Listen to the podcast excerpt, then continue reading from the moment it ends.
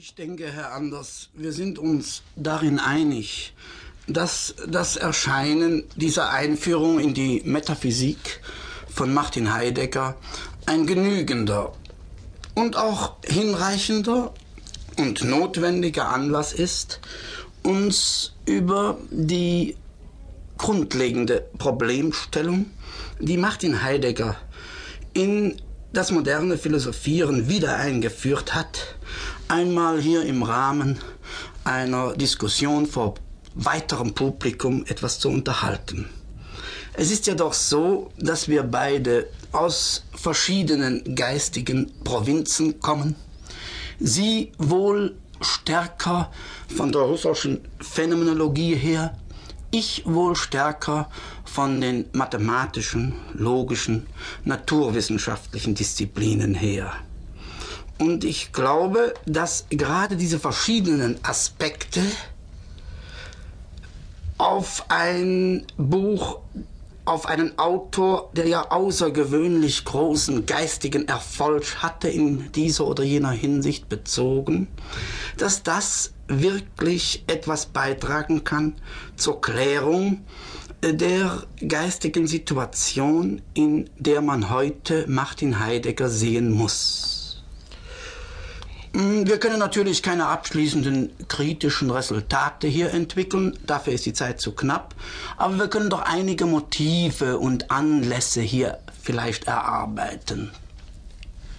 Mir scheint auch, Herr Bense, dass das Thema, das Heidegger allen seinen Schriften seit mehr als 30 Jahren zur Bearbeitung vorgelegt hat, von einer so fundamentalen Allgemeinheit ist, dass die Differenz unserer Herkunft, selbst die Differenz unserer einzelwissenschaftlichen Arbeiten im Vergleich zu der Allgemeinheit des Themas beinahe verschwindet. Denn Heidegger spricht ja nicht und befragt ja nicht ein einzelnes Sachgebiet. Er befragt überhaupt nicht Sachgebiete oder Seiendes. Er glaubt zu befragen oder befragt vielleicht wirklich das Sein des Seienden. Und wenn es jetzt weder in einem schlechten noch in einem guten Sinne etwas Allgemeines gibt, dann ist es zweifellos das Sein, das er, wie er in seiner Zeit sagt, zum ersten Mal nach seinem Sinn befragt hat. Sie glauben also, dass es von Wichtigkeit ist, Heidegger versuchsweise jedenfalls ganz aus sich selbst zu verstehen bzw. darzulegen.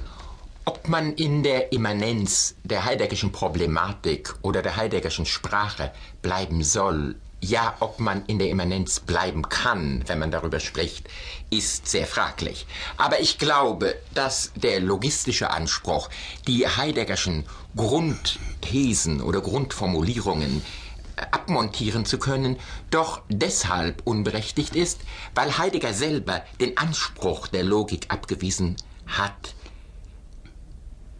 ohne damit dem Irrationalismus im üblichen Sinne das Wort zu sprechen, wirklich nur Logik zu sein, da jeder Logik unausgesprochen bereits eine Ontologie zugrunde liegt, da jede logische Formulierung bereits eine versteckte Seinstheorie in sich enthält, die vielleicht sehr denaturiert ist, aber selbst eben bereits Ontologie ist und äh, immer wieder auch in der Schrift, die wir heute besprechen wollen, in dieser eigentümlichen Schrift denn sie ist eine Vorlesung und sie ist nicht von heute, sondern aus dem Jahre 35. In dieser Schrift äh, betont er immer wieder, dass Logik Ontologie ist und große Ontologien unter dem Namen Logik erschienen sind.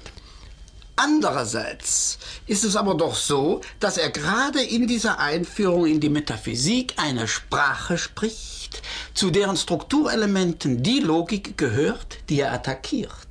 Im Grunde wird in dieser Vorlesung, die er ja vor Studenten gehalten hat, die also auf eine weitere Verständlichkeit Anspruch erheben, dass diese Logik, dass diese äh, Darlegung gerade das voraussetzt, was er immer wieder gerne angreift Er verteidigt und er merkt ihn schon an, den neuen Begriff vom Denken, den er gerne durchsetzen möchte. Aber die Art des Denkens, wie er darlegt, wie er analytisch vorgeht, der ist gar nicht so sehr verschieden von dem klassischen Begriff des Denkens, von dem klassischen Begriff der Logik. Schließlich macht er ja auch die ordnungsgemäßen Schlüsse und er macht schließlich auch sehr selten einen Fehler in diesem ordnungsgemäßen Aufbau der Schlüsse.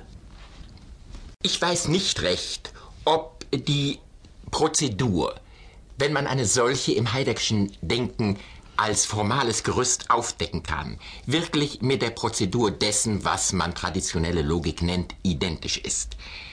Es wird sehr schwer sein, wenn man etwa die logischen Verfahren von Aristoteles oder Hegel vergleicht mit denen von Heidegger, einen wirklichen, durchgeführten, Schritt für Schritt nachvollziehbaren äh, methodischen Gang zu finden. Damit ist aber nicht gesagt, dass methodisch ihm etwas mangelt. Vielleicht ist der Gegenstand, den er sich gewählt hat, ein solcher Gegenstand, dass nur durch ein Umzingeln des Gegenstandes, durch ein im Umtanzen des Gegenstandes zu findendes Anvisieren, einmal von hier, einmal von dort, wirklich der Gegenstand langsam sich herauskristallisiert.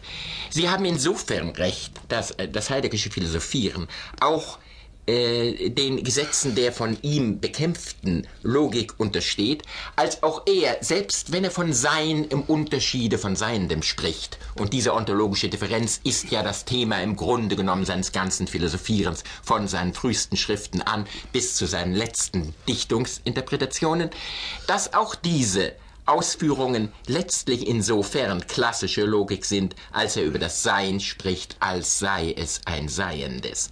Denn alle Aussagen, die er über das Sein macht, dass es scheine, dass es aufgehe, dass es sich verberge, sind ja Aussagen, die nur, über einen Gegenstand gemacht werden können.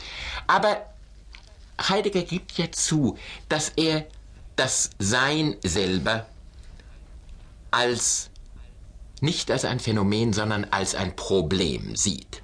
Denn seine Schrift beginnt ja mit jenem bereits berühmt gewordenen Satze, mit dem seine Schrift, was es Metaphysik geendet hatte, warum ist überhaupt Seiendes und nicht vielmehr nichts?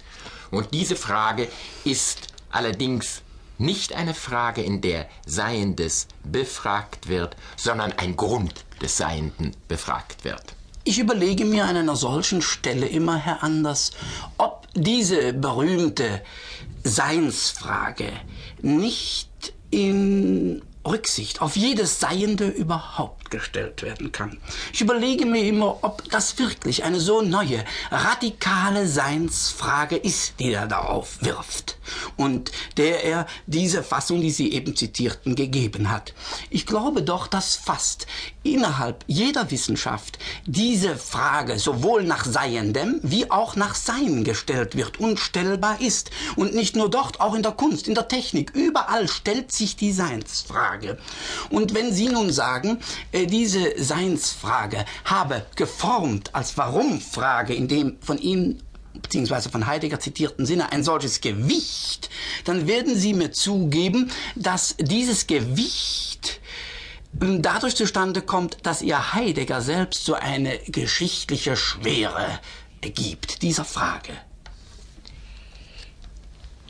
Inwiefern diese Frage, die tatsächlich die das Thema für sämtliche Variationen, die Heidegger je geschrieben hat, darstellt, inwiefern sie eine wirkliche Frage ist, ist mir selber fraglich.